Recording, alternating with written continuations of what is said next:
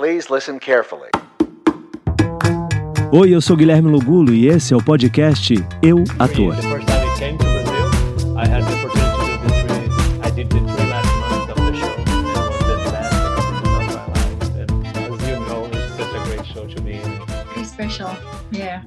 For English, press forward. Para português, espera.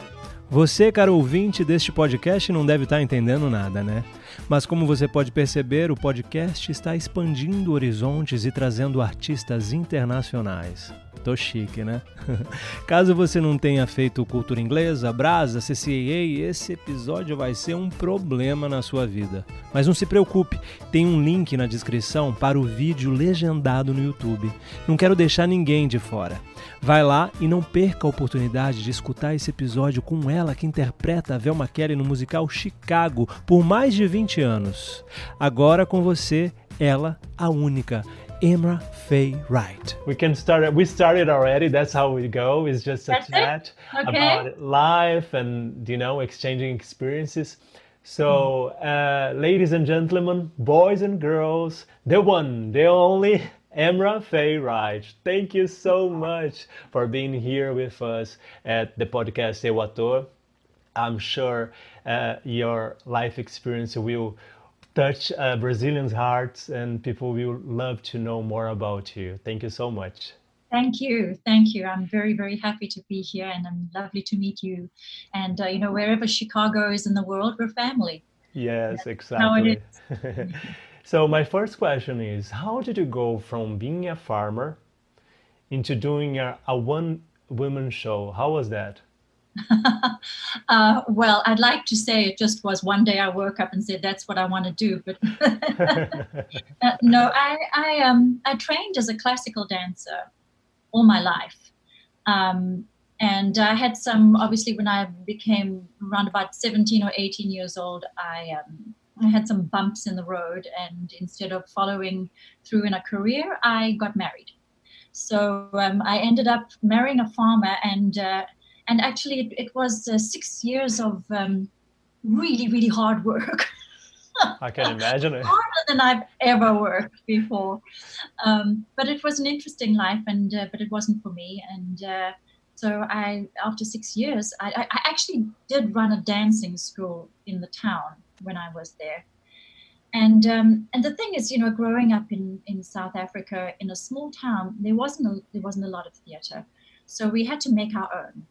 So right from a very young age, I um, I created my own shows and I created my own work and I wrote my own stories, and and I've never really stopped doing that. Um, even though I've been doing the same show for many many many years, in between that, I've um, I've done all my other cabarets and told the stories that are that you know the things that have happened to me along the way, the experiences I've had before going into Chicago.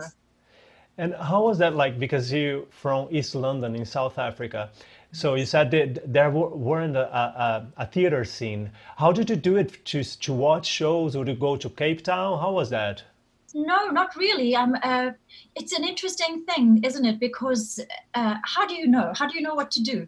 Uh, I think first of all, there's musical movies, so there's that, you know, and I watched all of those. At, I went to the cinema for that, um, but that, you know, and we had um, some people in my town who had been places, and they produced some shows, you know. So I, I just learned what I could from what I saw. Um, sometimes I don't know if this is really true, but sometimes when you haven't been um, exposed to what is going on, you come up with a different kind of way of doing things. And sometimes it's just terrible and it doesn't work, and other times it hits the spot, or it's better, or it's it's different. And um, I, I think growing up the way I did, and not going directly into musical theatre at a young age, and trying all these different genres um, has given me an, an edge that I only appreciated much, much later in life. You know, I always thought that I had missed out. You know, I had missed out on not being growing up in a, in a really, really strong theatre scene, or being having access to the kind of training that I would have liked, or um, or knowing from a young age I want to be on stage doing musical theatre. That's what I want to do. I didn't know that. I didn't know what I wanted. I just, you know, went from whatever was in front of me, I took it and went further. And that was amazing. And then when did you really start? Uh, you were 27 when you really decided to do to the show to go to the show business. And how yeah. how, how how did you start auditions? Then you left uh, East London. How was that? Yeah, well, I um I was in a dire situation, and I, I felt like I needed to leave the town. I needed to to find my uh, my my footsteps in some other place, you know. Um, and I had heard from a friend uh, about Sun City in South Africa, which is a resort and it has big sort of feather type shows like Moulin Rouge and, and, yes. and the Lido and so on. And um, and I had all this dancing ability, but you know I wasn't doing anything with it. Um, and a friend said to me, you know, they're having auditions for this place. You must go fly to Durban, and they'll be holding the auditions there. And I said, oh, they'll never take me. but I went anyway, and yeah. um, and to my surprise and, and, and absolute joy, they, they took me. You got the job. And, and I got the job, and I thought, oh, that's it, I've arrived. I have, you know, there's nothing more in life that I want. yeah. And so, you know, I had a small child at the time. I packed up my baby and off I went to Sun City. And, and I ended up dancing there in those extravaganzas as a showgirl for about six years. Wow, six years. But while I was there, um, I, I I started singing. I started, you know, doing odd shows here and there, uh, um, and uh, I took some singing lessons. And I didn't think I was going to do anything with it. It was just a case of I need to do something more. Um, so I I started doing lessons, and uh, and then after those six years, I thought, well, that's it. You know, I, I guess I retire now.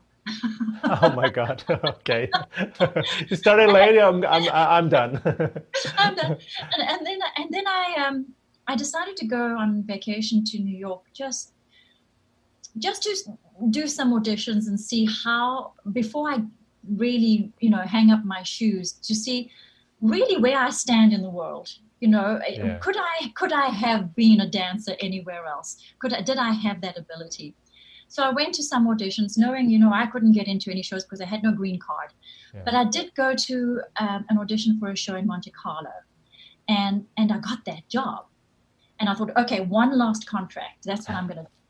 So I went to Monte Carlo, and actually, while I was, I did the summer season there at the sporting club, and um, and while I was there, I started singing. Um, I started uh, the the the musical director of the show became a wonderful friend of mine, and uh, he wrote a lot of songs, and so we used to mess around at the piano singing. And, and he said, "You really should audition for the for the cabaret in the winter winter season at Monte Carlo." And um, so I, you know, I had nothing to lose. So I auditioned and I got the job. Wow. And I ended up staying for two years. And that was really the beginning of my singing career.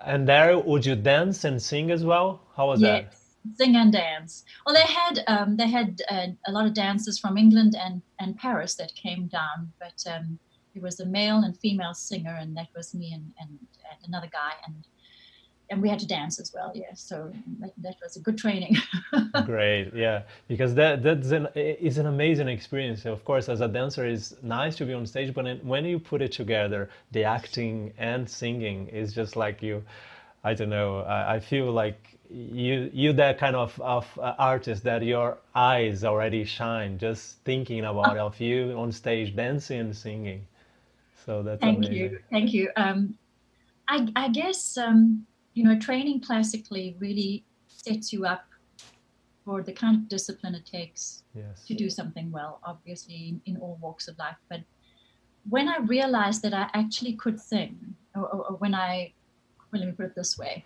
you don't just can sing or can't sing, you have to train for it. Yeah. And I realized there was enough of an ability to really expand on my voice.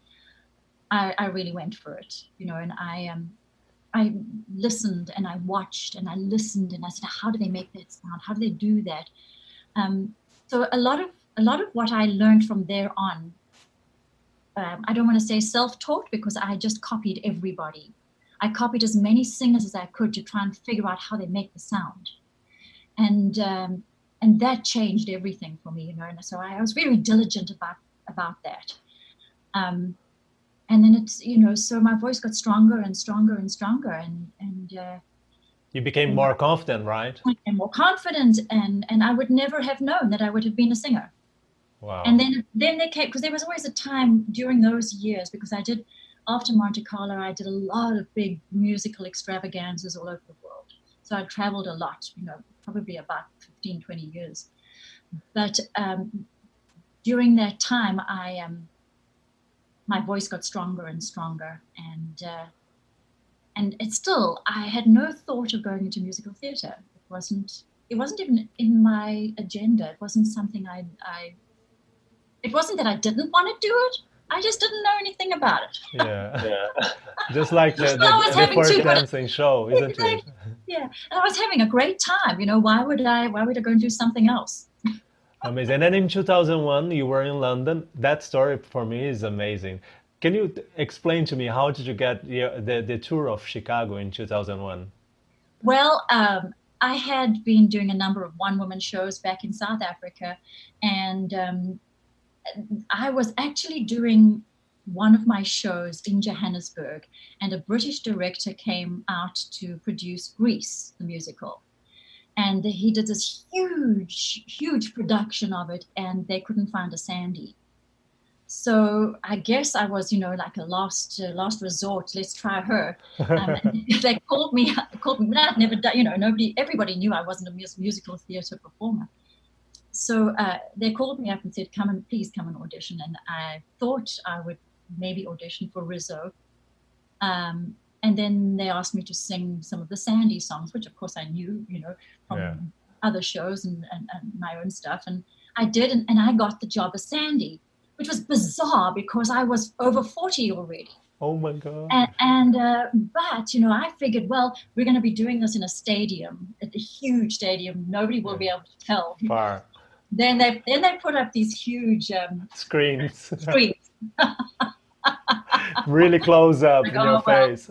There you go. Uh, So, but anyway, that director, um, I looked him up on a trip I went to London. And I said, you know, hey, I've, my husband is being um, transferred to London. Uh, you know, can you help me get an agent? And, um, and he said, you know what? Um, I know somebody that you should go and see. And I went to go and see this guy, and I had a book of pictures of myself, and one of them had a bowler hat, you know, sitting there. And he said, "Hey, they're um, they're doing they're in the final phases of auditions for Chicago. Do you want to go?" and I was like, "Sh- oh, "Okay." why not? I'm here already. So I went, and um, and I got I got Velma, and I went, "What just happened?" You know, and and I'm. Even then, I didn't realize I'd really hit the big time. You know, I was still sort of, you know, in a bit of a dream world, I guess. But I got the job. That was 2001. Um, and that's when I started learning how to act, really learning. Yeah, that's what I want to ask because suddenly you you were in a musical theater uh, uh, person, and then suddenly you get like a lead role in one of the, the best shows for for women that are, are out there because it's, it's a really strong part. And how did you did you approach the, the, the to study the character once you got the part? How was that that process? Well, interestingly, when I saw the show, um, and I saw it just before I went into the audition, um, I thought I thought if I was ever going to be anybody in that show, I would be Roxy. You know, because I saw myself a certain way. I saw myself as spontaneous and playful, and and not so much though. Yeah. And so they took one look at me and went, "Oh, Velma," you know, definitely Velma. So they saw something in me that uh, I still had to learn about and explore. Um, and so it was a, I think it was, it was a very hard process because uh, um, I had to start reading books about it, learning what people did. How did they? How did they find this? I had incredible mentors at the time, Gary Chryst, yes, amazing, Gary Chryst. Scott Faris. You know, they were. uh, Uh, yeah, they, they were the ones who did in Brazil the first time, Scott Oh, Faris. really? And, yeah, how and they they really guided me. I know they knew that I was um, I was a cabaret performer, and uh, and and uh, you know I, I'm sure I was terrible, just terrible. but Gary has been a mentor to me ever since all these years, 20 years later. oh, he's such a um, sweetheart. Every, step along the way, he, you know, if he's found me slipping, he'll come backstage and he'll go, yeah, uh, yeah, that's how you do it. Yeah. need to talk. Yeah. And, um, and, and uh, yeah, I don't think I could have done it without him, frankly, all these years, or, or kept it up, you know. And then suddenly you were on tour doing Chicago Uh, yeah, for the on tour. first time. Yes, yes, yes, yes. And then when did it happen your second opportunity of Chicago? Because then you finished that contract and you were living in London at that time or what? I yes, we during that time we I had moved to London, um, and I, I was really, really green and uh, young in theatre. Even though I was older, I was young in theatre. I didn't know a lot. I didn't know how hard it is to be in this business to get a job because I got it so easily.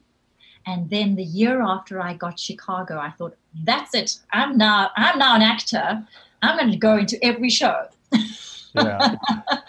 And it took me a year of realizing what this business is about and how hard it is to get into a show, how difficult it is to audition.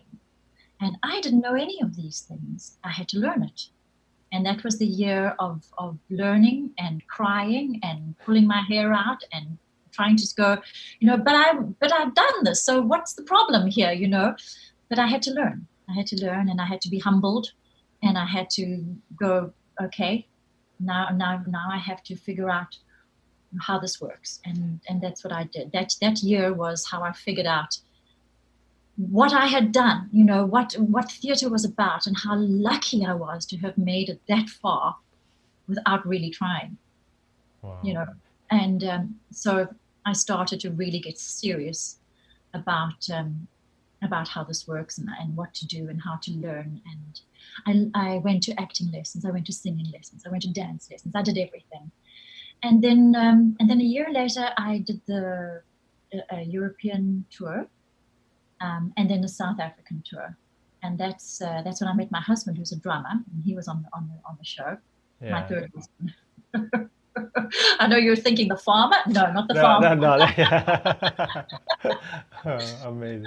And uh, so, um, so we were in South Africa, and we were doing the show there when Fran and Barry Weissler came to Cape Town.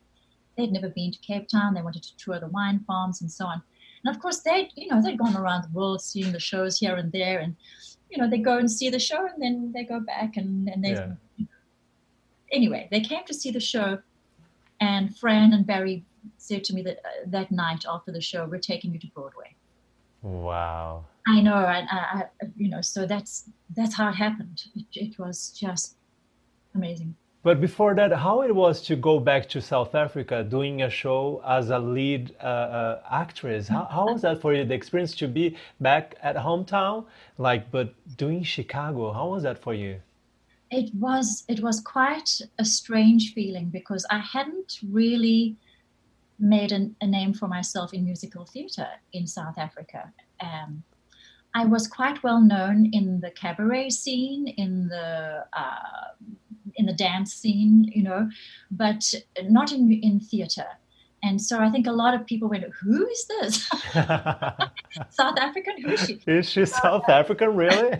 Never seen. but I quickly made a name for myself, and um, Wow. and I got a lot of amazing publicity. And as a result, um, a few years later, I went back again, and of course, it was a whole different story that time. So, um, yeah, That's amazing. And then suddenly you were on Broadway. And then that's another different feeling. It's it's amazing how one show could take you to so many places that you never imagined, right? oh my gosh, oh yeah, all over. I mean, every continent. You know, yeah, uh, yeah. I will get there. I will get there. I will Um, get there. but, but uh, I guess when when I saw the show on Broadway for the first time, it was almost as if I went, "Oh, that's what this show is," and not because, and I have to put this quite delicately, it's not that they were better. It was American.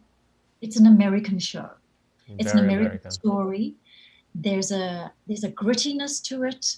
there's a knowingness, there's a knowing what the story is, who they are, who these characters are. Um, and that that it, it's it's so subtle, but it's so tangible, and and uh, so I, I understood immediately that there's more work to be done. but I, I also realized I guess um, you know every by that time I knew what you know how what what a big deal it would be to go to Broadway. But uh, that first night, my opening night on Broadway, I I was terrified and I thought, gosh, uh, this is it. I'm, I'm there's nowhere else to go from here. This is it, and that was a that was a, a very new feeling for me. Wow. And then how was that thing of like, you know, you were used to do the show, but how do you keep it fresh? Doing eight shows a week. How, how was that? And to keep fit the body as well, because Velma, it's such a strong track. You take the, the chair up and down and you have all the, the dancers carrying you around. How did you, how did you cope with that? Um, I, think, uh, first of all, I have to say that, that I've been blessed with a, with a strong body. Um, and I, I, over the years, I think I, I, might have had one or two injuries, but that's it. Wow. Um, so I, I think that's that's one thing. I have a um, a very good work ethic and discipline. So I do a ballet barre every night before the show. Um, I eat well. I sleep well. I, you know, um, I don't do a lot of other things other than the show as far as physical, because I felt the show was enough and I knew what I had to do physically to make sure that by the but when I did the show at night, I hadn't hurt myself doing something else. So I, am very diligent about how I maintain my body. Um, it, you know, I, I think it just it kind of came naturally to know that that this is this is what I have to do to stay here. Um, I've never ever marked a show and I've never been anything but 100, 100% there in the number. And I think if that's the case, there's very little chance of you uh, really um, hurting yourself if you're present all the time. Because you're not going to, you know, uh, try something new. Oh, oh no, no, that's not true. In acting, you're always trying something new, but it's, you're not going to, you're not going to lose focus. You're going to, if you're totally focused on what you're doing all the time, you're aware.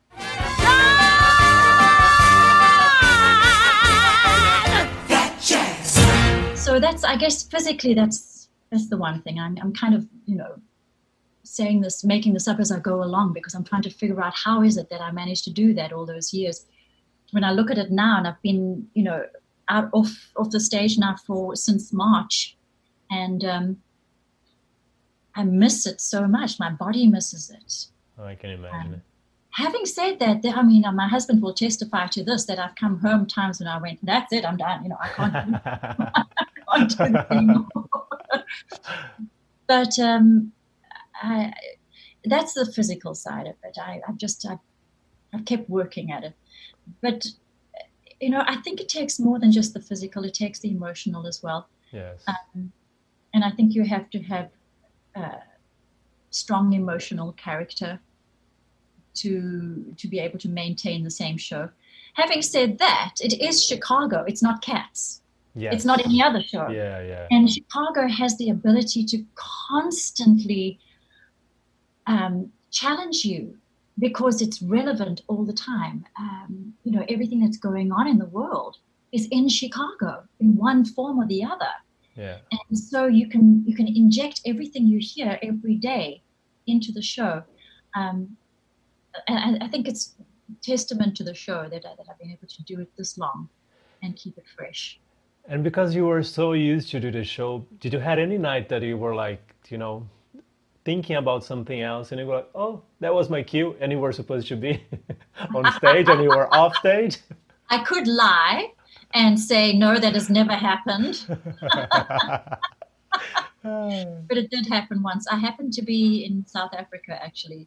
And um, I don't know what happened. I, I think I just forgot which country I was in and what theater I was in. Oh my and, God. Uh, and in, you know, I, I, was on my way back to the dressing room when I realized it's my cue to go you know, on stage to to have a, a scene with Mama Morton. Ooh. And, and she managed to do the scene without me and you know present herself. It was the middle of the song. I was horrified. You know, the, every actor will know that feeling of, Yeah. of, of just the sinking ship. You know that you will never ever recover from. But you missed the scene. You didn't even get after. How did you? How did you do it? Uh, no, uh, no. She, she. It was. Thank God, it was just the scene that she could actually, you know, carry on without it being too much of a big deal. Okay. Um, interestingly, when I went back to South Africa, she did the same thing to me. Not on purpose, though. Oh, how funny. she didn't turn up for the scene. It was the same mama as well, and uh, and and we had a good laugh about that. But um, really, I think that's the only time. Um, and I, you know, I did the show in Japanese, so Yeah, that's what was my last, my, my next question. How, I mean, you've done so many times and then suddenly you learn the whole part in Japanese and sing in Japanese. How was that? I kina gentleman wa moi nai. Dose ladies date baita nami. Gaki wa sugu hitotsuki tobasu. Inga nai no yo. They also made me this. It says uh, my name and it says star over there. Actually, no, it just says to, to Amra-Faye. Well, oh hard and very, very scary. Um, it was interesting how it came about. And whenever I go to Japan, and I go there every time they do Chicago, um, not in I don't do it in Japanese, I do it in English, but I've got a bit of a fan base there now because of Yeah. having done it in Japanese.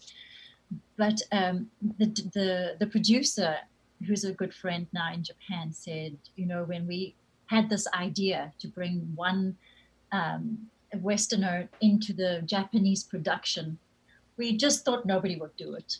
And but they threw the idea out to the Weisslers and said, you know, we've got this idea. We think it'll be a great thing. And they went, oh, no one's, no one's going to agree to do that.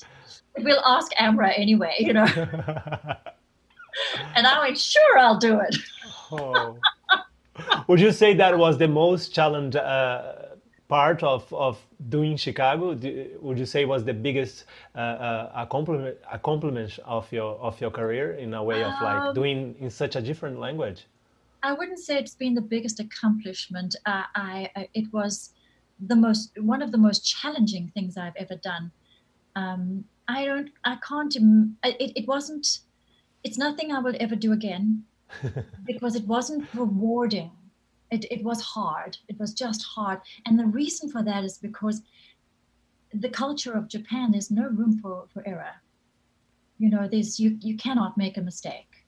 Yes. Um, and I, I realized that on we were having a dress rehearsal when I was there, and I'd already now learned the show, and I had um, been there for six weeks with a, with a dialect coach, and I had literally learned every syllable in in in the in the tone that it had to be in.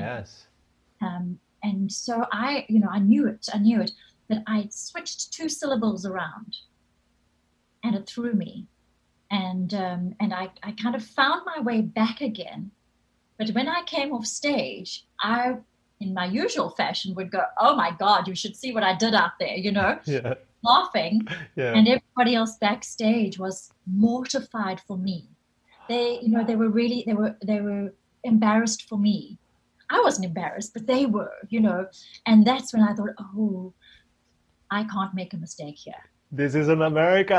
This is America. I cannot make a mistake. And uh, so I spent the whole night just going over and over and over and over and over. Wow. And for how long you did the show there? I think it was about five weeks. That's a lot. Five weeks, something like that. Yeah. But I made so many amazing friends there. Um, you know, Chicago, I would never have imagined would give me this family all over the world, and literally family. I mean, you know, I, I, Ryoko Yonekura is who is the, the big star in, uh, in Japan who plays Roxy. Oh, Yoko, I just did a video of, because I'm doing the project with Tanya. With the we did with the the the, the Velmas, the Yeah. Roxys and the Velmas, and Yoko was in the video. She, such an amazing artist. Oh my God. She is amazing. She is, Amazing. and um, and I love her so much. And we've become very close friends. And you know the, the, the kind of connections that that we've made in these places that we would never have made any other way um, have made my life so much richer. Um, yeah. Oh, that's Nostalgia. amazing. yeah, and then before uh, it shut it down, Broadway, you were you were playing on Broadway, right? You were doing Velma on Broadway, and yeah. then what what do you think is going to be uh, when it comes back? I do you think you're going to be in the show? How is that? Are you you arranging I anything? Know. I have no idea. Um, you know, all through the years, I've never expected that I would have another contract. I've um, I've never assumed that it would carry on. So it would come to the end of a contract, and sometimes my contracts were four months, sometimes a year. I never knew what I was going what was going to come my way, and I never ever assumed that it would just automatically follow on. So when it came to the end of a contract, I thought, well, that would be it, and um, we'll see what's next and then I'd get extended. And that's been going on for 20 years. Oh my no. God. that's amazing. I had known, you know, if I had known, I would have made other plans for yes. you, whatever. But um, I guess I will wait and see. Um, I will, I feel strong still. Um, I, you know, I'm keeping myself fit. Uh, I don't know. It all depends on what they which direction they want to go in because I'm older and I don't, you know, I think playing with a young Roxy is a is a mistake. So if um, it depends on where they go, what direction they go with the show. Um, I would I would be very happy if they want to take me back, but I would have to look at myself very critically as well and go, do you want to? Could you? Are you are you you know is is it is it good for for for an older older Velma now? Is it still, you know, are women younger now than they ever were at the age I am now? Does it matter? Yeah. Maybe not. Wow. So it all depends on the producers. Do Do you have any dream roles that you still want to play? Oh yeah, there's so many Sondheim women I would love to play. yeah, um, I would love to play all of the um, the sardonic bored women of, a, of, a, certain age, you know. Yeah, yeah. Nothing special, but uh, I'm too old to play Victor Victoria, and, and oh, that is role I had loved to play. But that would have been great. But I, I think, I think what's interesting about where I am in my life now is that I'm finally reaching, or have reached, uh, an age where I feel like I've had enough life experience to play those kind of roles, um, to play them well. I, I don't think I would have been ready for them even five years ago, but I feel like I am now. I see. And now my last question is, if you, Amra, could go back to that young 27 years old that decided to go into show business and you could look her in the eyes, what would you say to her? Just do it all again the same way. because it's been a hell of a ride and and it's been fun. Every bit of it has been great fun. I don't think there's anything I'd change. Maybe I would change some of the uncertainty, but then again, uncertainty is good sometimes. You know, you learn from those things. Without everything in its place where it's the way it has happened, I wouldn't be who I am today, and I'm a happy person. So that's it. That's amazing. I'm so inspired by your story, and I'm sure people who are listening and watching will be inspired as well. I'm so thankful for this opportunity, and I have no words to describe. And hopefully, soon, next time I'm in New York, I, I get to see you on stage and and give you a hug if we that have the vaccine. Wonderful. it's been wonderful to meet you and, and speak to you, and um, good luck with with with with, uh, with the rest of your interviews. Thank you, thank you so much, and have a nice evening.